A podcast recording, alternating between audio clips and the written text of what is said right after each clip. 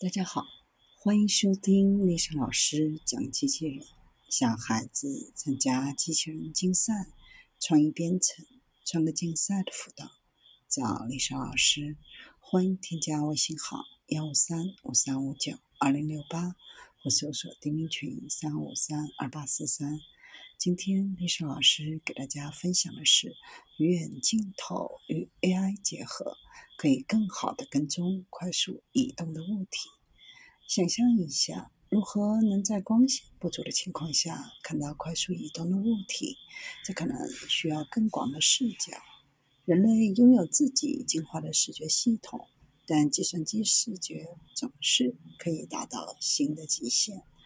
在最近的一项进展中，韩国的一个研究团队结合了两种不同类型的相机。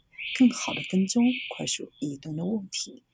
设计中使用的第一种相机擅长捕捉快速移动的物体，第二个是全向鱼眼相机，可以捕捉非常广的角度。两种相机类型提供了计算机视觉所需的优势。摄像机具有更少的延迟、更少的运动模糊、更高的动态范围和出色的电源效率。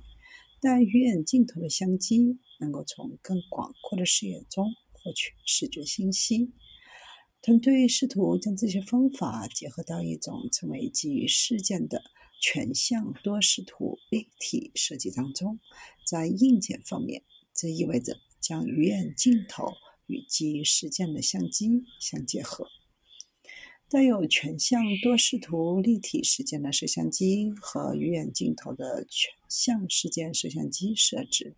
新系统使用全向事件摄像机设置，包括全向多视图立体事件的摄像机后部和鱼眼镜头的前部，需要软件来高精度重建 3D 场景。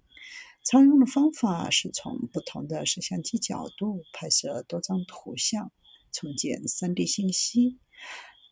但新的这种全向多视图立体方法不是使用图像，而是使用修改后的时间相机捕获的时间数据来重建 3D 空间。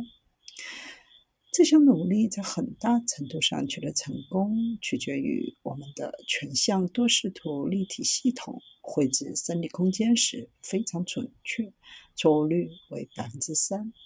方法还被证明可以满足这种相机组合所期望的所有理想功能。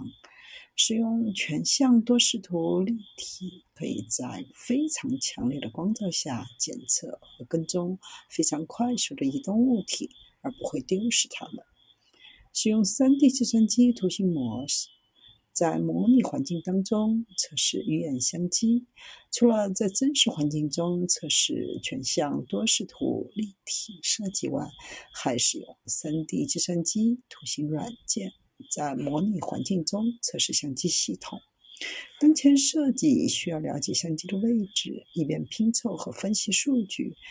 但研究人员有兴趣设计一种更灵活的设计，无需事先知道相机的确切位置。目标是采用算法来估计相机移动时的准确位置。